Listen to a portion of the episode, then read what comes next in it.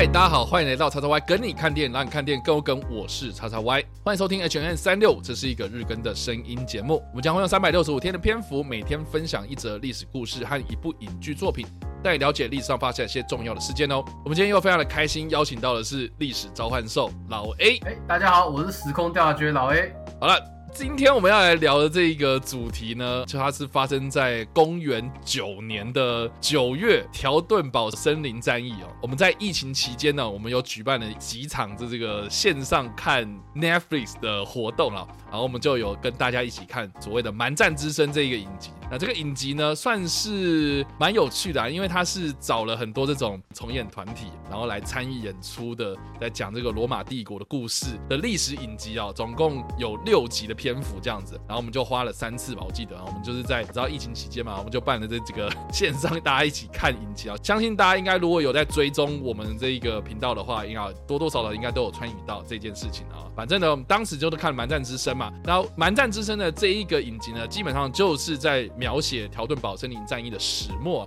哦，所以呢，我们今天要来介绍的这个历史故事呢，就是发生在我们刚刚所提到的公元九年九月九号的条顿堡森林战役啊。那我们在详细的帮大家介绍条顿堡森林战役或是蛮战之声这一个影集之前呢，我们可能要先请这个老 A 帮我们就是补充一下，就是有关于这个罗马帝国在这个时间点，就是公元九年的时候呢，大概是发生了什么事情呢？这个的历史背景是什么样子一个样子呢？哦，我们请老 A 帮我们补充一下。好，那其实公元九年的时候，就是算是大家对罗马皇帝最熟的一位皇帝。刚好还在位的时候，就是屋大维，呃，也就是罗马帝国第一任的奥古斯都，所以其实是一个太平盛世的时候。在这个时候，罗马军团大举推进的，这是在他在中欧的领地，而到了所谓的易北河的一个附近，呃，易北河区域，哦，就是跨越莱茵河，就是进到我们今天德国的那个区那个地方了。那他设置的日耳曼行省，当时的一个背景是说。罗马人试图去掌控在他的这些边界附近的这个日耳曼人的一个部落哦，要注意，当时日耳曼人还没有明确的形成一个国家，他们还是以部落的形态在过他们自己的生活。由于日耳曼人的生活习惯跟罗马人的生活习惯实在太不一样，比如说就法律层面来讲，日耳曼有自己习惯的，就是他们的习俗法哦，还有他们的所谓用祭司啊、巫师啊，然后听从酋长的话啊等等的这样的一个很传统的一个族规，在管理他们的族群。而罗马人有一个非常成文的成文法，其实当然你以文明的角度来讲，它很先进，可是对日耳曼人来讲，你就是在侵略我们的文化。另外一个点像是租税，罗马人就是很明确决定说，他就是你某种程度他是宽松的，就是我你只要缴税，我就不理你，然后你只要服从我皇帝，我就不理你。但是对日耳曼人来讲，只有奴隶才要缴税，我他妈又不是奴隶，为什么我要缴给你税？OK，他是这种感觉，观念上差很多，就对对对。然后像在蛮战之声当中有一个东西。它凸显两边的文化差距，就是狼。我不知道大家有没有看过，它用狼来作为一个两边文化差距。比如说，当时的一个片中的主角叫阿米尼乌斯，就是那个阿米尼乌斯，他被送到罗马当养子的时候，他的养父瓦卢斯展现给他就是那个一只母狼喂养，就是两兄弟的那个铜像。哦，就是他们罗马建成神话的那个东西。他就说，哦，狼是我们的那个祖先的恩人，他养育我们的祖先，让我们罗马人非常的身强体壮，等等等等等。然后阿米尼斯就说，可是我爸爸跟我说，狼总有一天会吞噬整个世界。哎，各位，他讲的是北欧神话，也就是维京人那个神话，就是那个芬迪尔会吞噬整个世界，在诸神黄昏的时候那个事情，你就可以感受到两边的那个文化差距了。这是一个很巧妙的一个地部分。这大概是这样的一个文化背景，导致双方这个这么大的一个冲突，这样子。所以基本上我们今天要讨论到的这个条顿堡森林战役呢，就是在这一个时代背景底下嘛，就是说罗马帝国它的国力鼎盛啊，所以就一直不断的扩张，这样啊扩扩扩扩到这往北这个地方呢，来到了莱茵河哦或者易北河附近呢，就是跟这个日耳曼的当地的部落们啊发生的这种文化上的冲突，然后在这个税制啦或是法律上面的这一些规定上面啊，就是跟日耳曼的当地的部落啦。好，这是有很大很大的这个差别，然后所以才导致就是说日耳曼人的群起反抗这样。那因为有反抗嘛，那就一个帝国来说呢，就是为了维稳嘛，哈，所以呢就会派出他们的军队去镇压这样。对，所以就是瓦鲁斯这个将军，然后去镇压当地的这些叛乱这样。那这个瓦鲁斯呢，哦，他是一个罗马帝国的一个非常非常著名的一个将领哦。哦，传说呢，他就是带领了三支罗马军团的部队，就是离开了这个罗马的边境哦，就一路来到了日曼的这些部落里面哦，哦，准备要这个大举的去镇压这样，所以他就分别带领的是这个十七、十八、十九军团呢，前往这个镇压的这些叛乱这样啊。结果呢，在这一个瓦鲁斯的警告之下呢，啊，这个日曼人的部落呢，他们呢，竟然呢。哦，当中就出了一个首领哦，叫做阿米尼乌斯啊。那这个人呢，其实来历也蛮有趣的，就是说他其实是一个日曼部落的一个酋长的儿子啊。结果呢，他因为就是这个日曼部落嘛，就是不想要跟罗马帝国起冲突啊，所以就是他的这个爸爸啊，也就是说这个这个部落的酋长呢，就把他带到这个罗马的帝国里面呢，当做是所谓的政治人质了哈。就是我有一个儿子在你们这边，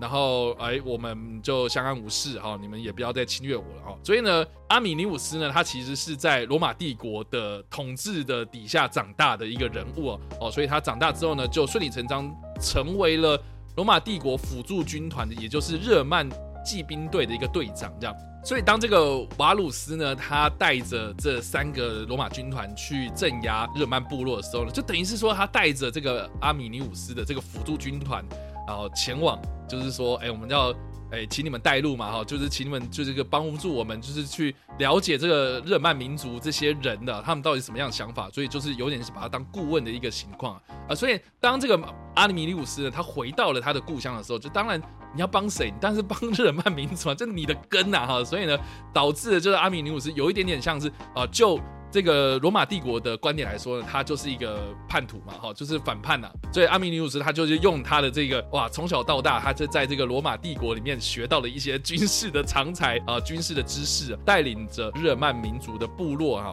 然后来反抗。当时来袭的罗马军团，我们应该都知道说，其实罗马军团它是一个训练有素的军队哦，啊，在战争的这个呃打法上面呢，或是他们的指挥链上面来说呢，啊，其实都是非常有条理、非常有秩序的哈。所以呢，当他们进入到这个森林里面呢，这个比较曲折的地段呢，啊，或是这个地区啊，哈，比较不是这么的开阔的话呢，哎，就地形的形式来说的话，啊，其实是对日耳曼民族是比较有利的哈。所以当时的这三个军团呢。攻入到这个森林里面的时候呢，哎，竟然惨败啊！当时的这个罗马军团呢，一个军团大概是六千人啊，所以他带了三支嘛，所以大概是一万八到将近两万的这样子的一个人数，就直接进入到这个森林里面了。然后一开始就是排排站嘛，就是只走这个笔直线的这样子啊。结果呢，在这个乡间小路当中啊，啊就被这些日耳曼民族们哦打这种游击战的方式给截断了，这样。所以呢，这三个军团呢，将近两万多人就被这个日耳曼军队呢激战四天的过程之中惨败。被歼灭哦，所以导致了这个瓦鲁斯呢，呃，这个因为战败的关系呢，自责啊，哦，所以就在战场上的自尽这样。然后当时的这一个阿米尼乌斯呢，枪传啊，哈，他把这一个瓦鲁斯的首级给砍下来之后呢，辗转然后传到了这个奥古斯都，也就是这个乌大维的手上的时候呢，他就非常的生气啊。传说中啊，这个乌大维呢就有对天长啸啊，就大骂，就是说这个瓦鲁斯这个无能的人呐。还我军团呐！哦，你说怎么损失了这么多人？你竟然不负责任的给我自尽了啊！这样，所以呢，哎，这个你就可以知道说，其实这一个惨败呢，对于罗马帝国人来说啊，是非常非常重要的一件事情。这样，所以呢，我们刚刚所提到的这个条顿堡森林之战呢，相关的影视作品就是《蛮战之声》嘛。那这个《蛮战之声》呢，啊，大家如果看过这六集的话，你可以知道说，啊，我自己个人呢，哈，会觉得有几点蛮可惜的。呃，第一个就是说呢，因为它的考究其实是蛮深入的哈，就是不管是他们的军团的配置啊，比如说罗马军团他们这个百夫长长什么样子啊，啊他们的这个将领啊，他们的穿着啊什么，哦，就我刚刚说嘛，因为他们是找这种从演团体们，然后来支持的、支援的哈，所以在这个服装上面啊，或者装备上面啊，其实考究是非常非常详细的。那这个制作团队呢，也蛮用心的。我们大家应该都知道，说罗马帝国他们讲的语言是所谓的拉丁文、拉丁语啊。但是呢，我们现在要找到这个 当时罗马人讲拉丁语的那种哦，最原始、最原始那种讲话方式的话，其实是有点难的。所以他们其实是参考自哦，现在在梵蒂冈他们所使用的这种拉丁语啊，啊哦，这种口音呢，哦，就是比较接近是现在的这种呃，在梵蒂冈里面通用的这种拉丁文，然后来当做是当时的这个罗马帝国的这些角色的语言。那另外呢，就是说这个日耳曼民族呢，他们原本呢哈，在当时应该是所谓的这个原始日耳曼语啦。但是呢，这个原始日耳曼语呢，现在其实也是早就已经灭绝，没有人在讲哈。所以你要再去把它还原的话，对于这些